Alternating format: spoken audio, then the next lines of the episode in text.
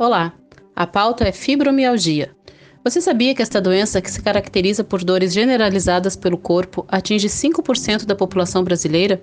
É uma condição que pode limitar muito quem é atingido por ela e há quem sinta medo até de abraços, evitando ser tocado, temendo as dores. Eu sou a jornalista Aline Pires.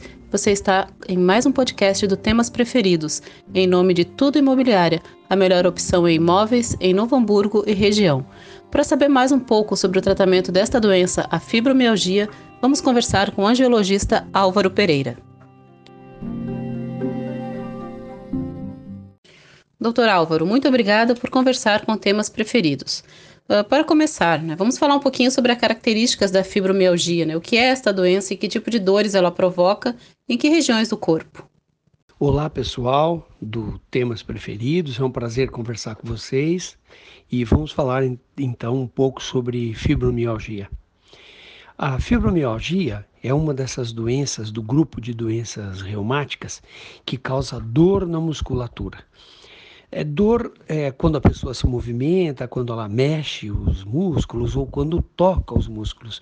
Só de tocar a pessoa já sente dor, em geral é uma dor intensa num músculo que aparentemente não tem coisa nenhuma porque não bateu, não machucou, não lesou. E, com, e essa dor acaba se difundindo para várias regiões. Um dia dói um braço, outro dia dói outro, outro dia os dois braços e as duas pernas, e não tem uma, uma lógica, uma coerência. E a dor costuma ser bastante intensa. Como não os, os exames não, não mostram muitas alterações, é, se achava, até há 10 anos atrás, se achava que essa doença era uma doença puramente emocional, porque as pessoas se queixavam de dor, se queixavam de dor, mas não tinha machucado, não tinha feito nada, então se achava que era emocional. Aí com o tempo isso foi mudando, é, porque muitas pessoas têm isso, aproximadamente 5% da população sofrem de fibromialgia. E desses 5%, aproximadamente 80% das pessoas que sofrem são mulheres, ao redor de 30 até os 50 anos de idade. Hoje é reconhecido como uma doença do grupo de doenças reumáticas que não tem uma etiologia clara. É, e se considera hoje que a, a melhor explicação para o que acontece é que o cérebro interpreta de uma maneira exagerada, exacerbada, dores que são pouco é, intensas que nós temos na musculatura. Por exemplo, aquela, digamos que você fez a academia, a ginástica e fez muita musculação, você vai ter dor no dia seguinte, mas é uma dor é, aceitável. Né? No caso de quem tem fibromialgia, mesmo com pequenos movimentos ou poucas coisas, pouca, o esforço que a pessoa tenha feito, o, a, a, o, o, todo o sistema nervoso que manda essa mensagem é, para o cérebro e o cérebro interpretam como se aquilo fosse uma dor extremamente alta. Por isso que a pessoa sente muita dor é, é, e isso se repete. Não tem uma coerência muito grande. Ela pode ficar um mês com dor, depois ficar dois sem dor nenhuma é, e assim vai, entendeu? E como a fibromialgia pode ser diagnosticada? E em relação ao diagnóstico, é, o diagnóstico é um diagnóstico clínico, porque os, os exames laboratoriais é, não mostram alterações. Os exames que nós temos hoje em dia, que seriam, por exemplo, é, CPK, que é uma, uma dosagem de uma enzima da musculatura, né? Quando você machuca o músculo, você tem lesão das, uh, dos grupos musculares da, da miofibrila. E aí, quando com essas lesões, aumentam a dosagem de creatinofosfoquinase no sangue. Mas os exames são, são normais, quer dizer, ela não teve lesão muscular. É, então, os exames não conseguem mostrar que a doença existe. Por isso que antigamente era considerado só psicológico, né?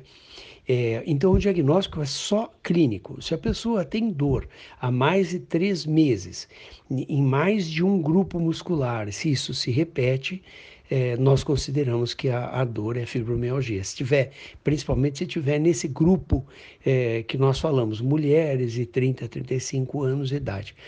As, é, várias coisas é, afetam, pode influenciar isso. Uma delas são alterações emocionais, por exemplo. Né, o que complicava mais ainda antigamente para fazer o diagnóstico, né, porque se, se a pessoa tiver problemas emocionais que podem ser causados tanto pela dor né? Porque a pessoa tem dor, dor, dor, dor, você acaba levando a um estado de angústia, de, de depressão, é, e, e, que pode ser gerado por causa da fibromialgia, ou também as pessoas com problemas emocionais, com distúrbios emocionais, têm uma chance maior de ter fibromialgia. Tem também a, a, a tendência genética hereditária, se na família você tem pessoas é, com fibromialgia, é provável que você tenha também, inclusive, outras doenças reumáticas. Né? Se você tem na família é, pessoas com lúpus, é, artrite reumatoide, aumenta o risco de você ter é, a fibromialgia. Ainda para fazer o diagnóstico, nós consideramos não só dor muscular, porque às vezes as dores são mais articulares ou dores é, nos tendões, por exemplo. Algumas pessoas não se queixam de dor, porque a, a, doença ela amplifica a dor, né? mas ela amplifica também é, formigamento e queimação. Então, às vezes a pessoa não tem dor, mas ela tem formigamento exacerbado, é, extremamente intenso, é considerado isso. Outros indícios também que a gente leva em consideração seriam algumas formas de dor de cabeça, é, tipo enxaqueca, síndrome de, do intestino irritável, é, dis, disfunção da articulação temporomandibular, né? Que é aquelas dores quando você mastiga, conversa, fala, é, ou, ou mesmo dormindo. Tem casos até de síndrome da bexiga dolorosa, que é dor ao urinar, né? Fora todas essas alterações emocionais que é relacionadas à ansiedade e, e bem como depressão, todas é, relacionadas a isso. Todo esse conjunto de informações é que a gente usa para formalizar o diagnóstico de fibromialgia. Certo, doutor. E quais são as causas da fibromialgia? Então, as causas da fibromialgia não são bem claras. Como eu disse, é, se acredita que por conta dessa amplificação do cérebro que o cérebro faz da dor, que existam alguns canais neurológicos da sensibilidade e alteração da sensibilidade do neurônio que faz a sensibilidade, mais o neurônio que manda essa mensagem para o cérebro é, e mais a interpretação do cérebro em relação à dor, é, nesse, nesse caminho aí, nessa, nessa via, é que provavelmente são os, os problemas ou os causadores reais. Mas isso não é bem claro é, apesar de estar no grupo de doenças reumáticas, que muitas delas estão relacionadas a alterações imunológicas, né, de aumento da produção de anticorpos que nós criamos contra nós mesmos, né, seria um mecanismo exacerbado de defesa do organismo que seria o causador, né? Em geral, as doenças reumáticas são assim, mas no caso a fibromialgia, isso não está claro, porque não aumenta o número de marcadores inflamatórios, é, eles não estão aumentados na fibromialgia. Então, existe uma lacuna ainda na definição do, de quais são as causas da fibromialgia. E muito provavelmente é, vai estar relacionado a alterações neurológicas. É, doutor Álvaro, nós temos novidades no tratamento dessa doença, né? Fale um pouquinho sobre a LED-terapia, como ela funciona e como se diferencia dos tratamentos convencionais que a gente já tem à disposição hoje. Pois é, é existem novidades, sim. É, no caso, seriam os tratamentos com LED, fototerapia com LED, LED para tratamento de doenças para dor, né? É, enquanto não se sabe direito mais detalhes, o que se faz hoje em dia, o tratamento se baseia é, no tratamento da dor, é, que é a forma ideal para se controlar isso.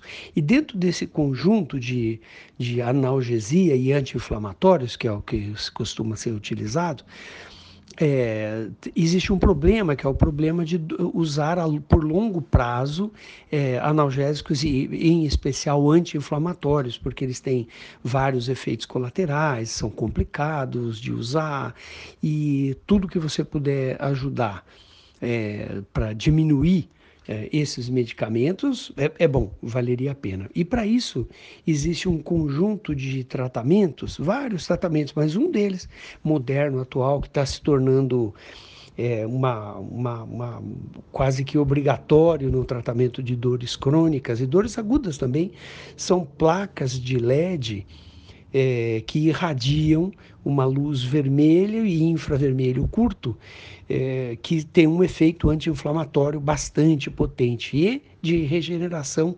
neuronal também. É utilizado é, no esporte, existem os equipamentos, o Sport Lux, que é o mais utilizado mesmo para fibromialgia, né?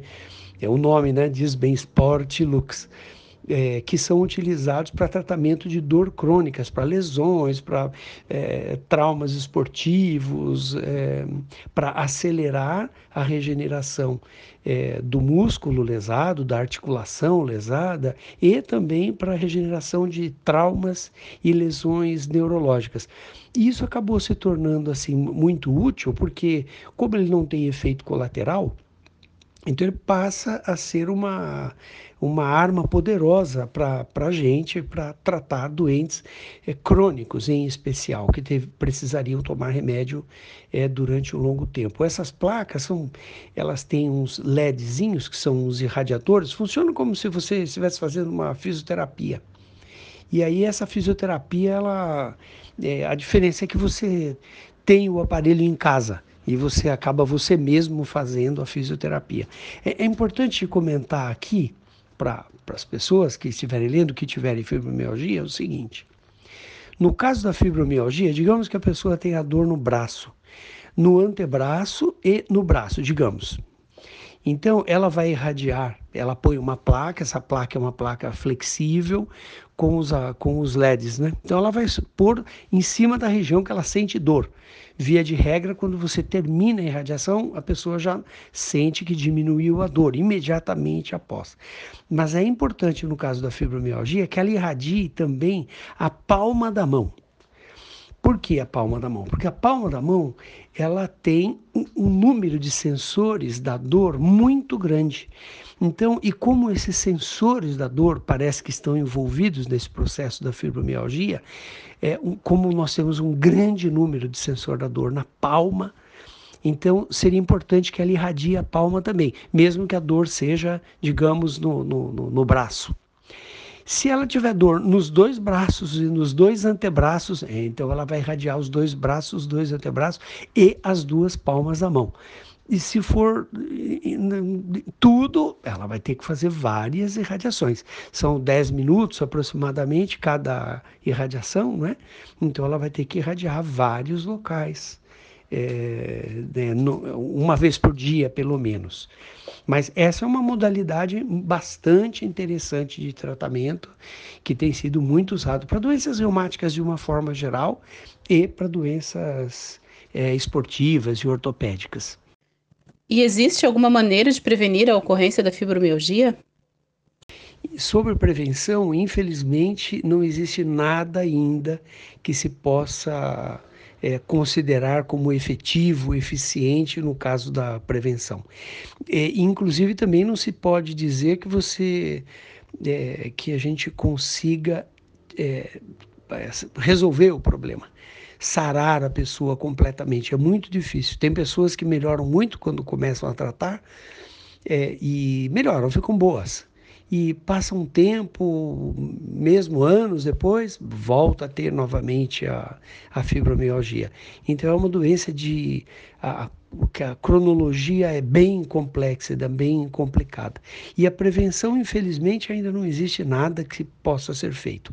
Mas, pelo menos, existem alternativas boas para ser tratado. Isso sim, isso sem dúvida nenhuma. Doutor Álvaro, muito obrigada por conversar conosco. Deixamos este canal sempre aberto para falarmos sobre conhecimento, ciência e saúde. Um grande abraço.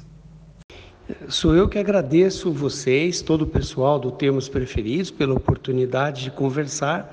E se alguém quiser, tiver interesse em entrar em contato com a gente, pode me procurar com Álvaro Pereira de Oliveira.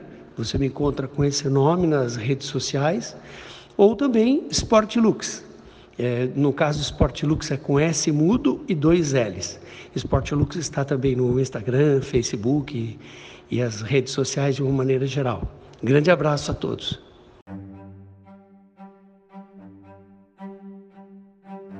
Conversamos então com o angiologista Álvaro Pereira, formado pela Faculdade de Medicina da USP de São Paulo. Eu sou a jornalista Aline Pires e, em nome de Tudo Imobiliária, a melhor opção em imóveis em Novo Hamburgo e região, eu me despeço aqui de mais um podcast do Temas Preferidos. Lembrando que lá no nosso site, no temaspreferidos.com.br, você encontra muito mais assuntos, muito mais matérias e textos referentes à qualidade de vida, comportamento, educação e cultura. Até o próximo podcast. Um abraço.